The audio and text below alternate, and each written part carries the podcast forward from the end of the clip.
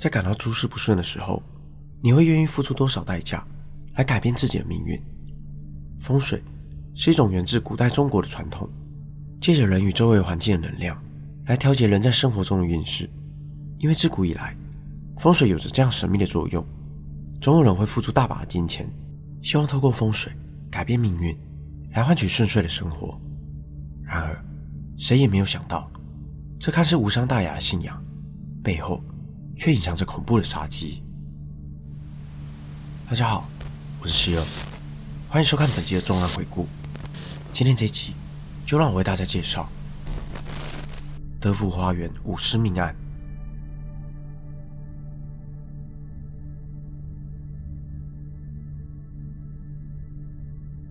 香港是个拥有庞大人口都市，抬头就能看见由密集建筑所构成的水泥丛林。而位于香港九龙地铁站旁的德福花园，正是其中之一。这是一个拥有四十一栋住宅大楼所集合而成的大型社区。大楼分别以二十一个英文字母排列，并且由地铁公司直接管理。早期，香港政府也在这里买下一栋楼，作为消防员与警员的住所。在当时，可以说是十分受欢迎的住宅。不过，就在一九九八年七月二十二日这一天，这栋承载着数千户人家的住宅大楼。被一声巨响划破宁静。这天下午，一位久病厌世的姚姓女子从德福花园 T 座大楼上一跃而下，人们纷纷从窗户往外探头查看。警方也接获了居民的报案，很快的抵达现场。他们在该名女子的住家里发现了一封遗书，上面写着：“我已无心人事，希望透过自杀了却此生。”尽管遗书里透露着女子寻死的念头，但警方还是谨慎的。逐一排查周围的住户，他们沿着 T 座大楼逐户的查问，询问是否有关于这名女子的讯息。而就在警方走访的过程中，他们发现西座五楼的某户人家并没有回应，大门上还挂着一张圆形的镜子，上面还有一把用红线缠绕的剪刀，这让警方觉得十分诡异。但是敲门数次后，依然没有得到回应，警方便先做下记录，并安排择日再访。隔天。警方接获了一通报案电话，而来电人的身份非同小可，他是香港侨威集团董事长许金正，主要经营印刷相关的业务。当时他的公司才刚上市，但也已然成为香港商界的精英人士。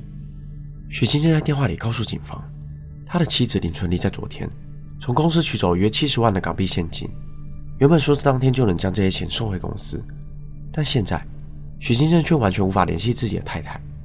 这通电话马上引起了警方的关注，毕竟报案人是一位香港商界的大人物。警方很快的开始调查其妻子林春丽的生活以及近期所接触过的对象。警方发现林春丽笃信风水，并且与几个同为富商的太太经常在九龙湾附近参加法会。有证人指出，曾经看过林春丽与几位好友一同进入了德福花园的西座大楼。随着线索慢慢的浮现，警方重新回到这个当时未能入内。门口有着诡异布阵的人家，但是映入眼帘的却惊为天人。五具遗体各自沉尸在屋子里不同的地方，个个面目狰狞，表情痛苦，明显是中毒身亡。而林春丽正是其中之一。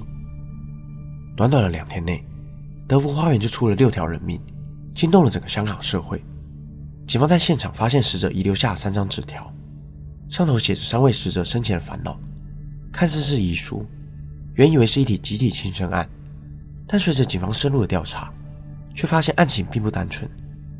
在警方一一排查五名死者生前足迹后，一个关键的名字成为了警方重点的调查人物——李玉辉，广东汕头人，原本在汕头开设了一间发廊，因为看中了香港人笃信风水，在一九九五年辗转来到了香港。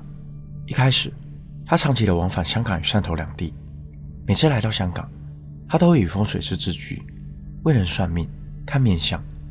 九七年香港回归之后，李玉辉往返香港次数更加的频繁，并且每次都会在香港替人算命。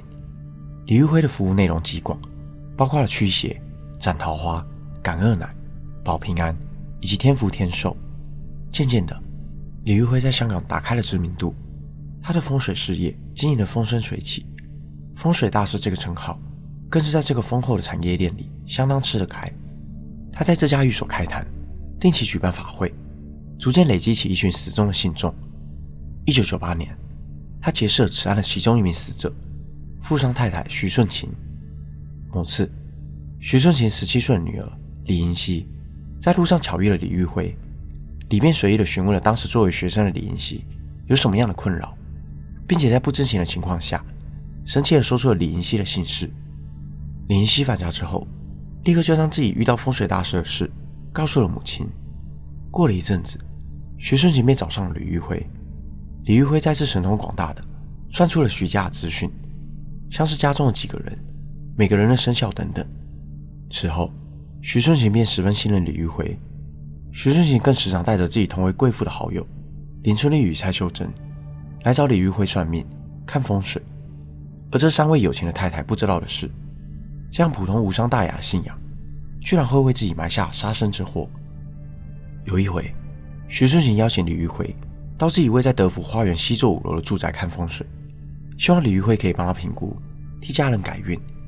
几次交涉的经验下来，李玉辉发现这三位太太来头不小，他更将三位太太视为自己的大肥羊，每人每次两万的港币收费已经无法满足他。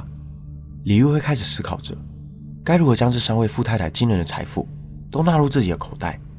想着想着，他拟出了一个完美的计划。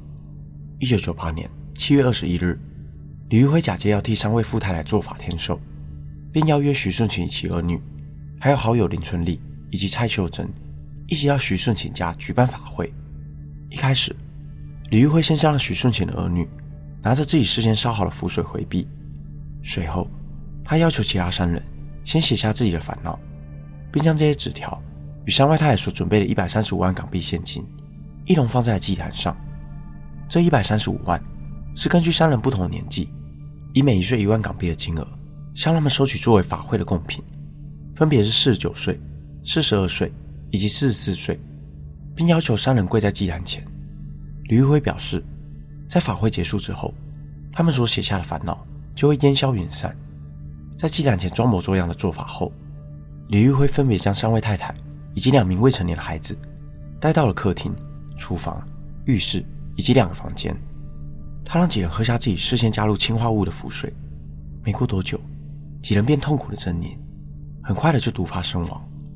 事成之后，李玉辉在门口挂上缠了红线的剪刀和一面镜子，留下三张纸条过簿仪证，并带走所有现金。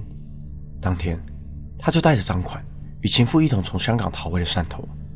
由于巨款的消失，警方开始怀疑李玉辉有着重大的作案嫌疑，便立刻致电给他。希望他前来配合调查。在电话里，李玉辉声称自己是因为汕头有人找他，必须回去一趟，并表示自己没有旅费可以回到香港。他笃信，只要躲在汕头，即便自己在香港犯下谋财害命的案子，一样难以被抓捕归案。但是警方很快的就在徐顺琴德福花园的住处内，发现了一枚李玉辉留在门把上的指纹。透过搜查李玉辉的住所，也发现了当时的林春丽。用来捆绑现金所使用的尼龙绳，警方把证据整理，并迅速的通报给汕头的公安，全面的缉捕李玉辉。而与情妇一起躲藏的李玉辉，最终在一九九八年的九月十五日于武汉落网。他所取得的赃款也被全数的带回。这起谋财害命的案件也在中国接受审理。隔年三月，李玉辉被裁定故意杀人罪以及抢劫罪成立，最终被判处了死刑，并且充公全数财产。他曾经提过上诉，但是遭到了法院的驳回。最后，他在同年的四月二十日被枪决。这起风水大师谋财害命的事件也到此结案。这起事件也被人们和十九年前德福花园的另一起意外做了联想。一九七九年，德福花园尚在兴建中。那年的七月二十二日，工地的升降机突然从九楼高的地方直直坠落地面，位在升降机里的六名工人全数死亡。而在十九年后，同样在七月二十二日，德福花园又发生了六条人命的命案。如此诡异的巧合，也让德福花园流传起了亡魂索命的传说。风水不只是华人的习俗，更是一门博大精深的学问。或许对外人来说，这起事件是因为不理智的迷信而起，但是风水对于香港人来说，却特别的有所依据。原因是在早期。普遍的香港人都认为，香港之所以经济繁荣，正是因为得益于香港的地理位置有个好风水。越是成功的企业家，对于风水就更加的讲究。这起事件最小受害者只有十五岁，几位太太因为误信小人，导致这样的惨剧发生。但却同时也提醒了世人，在面对信仰之时，切忌信而不迷，保持理智，因为信仰本身并不是件坏事，可怕的都是躲藏在信仰背后那黑暗的人性。本节内容就到这里。如果你想听我讲更多不同的案件，欢迎在底下留言区告诉我，也可以订阅我的 YouTube 频道，就不会错过每周上传的最新影片。我是希尔，我们下次见。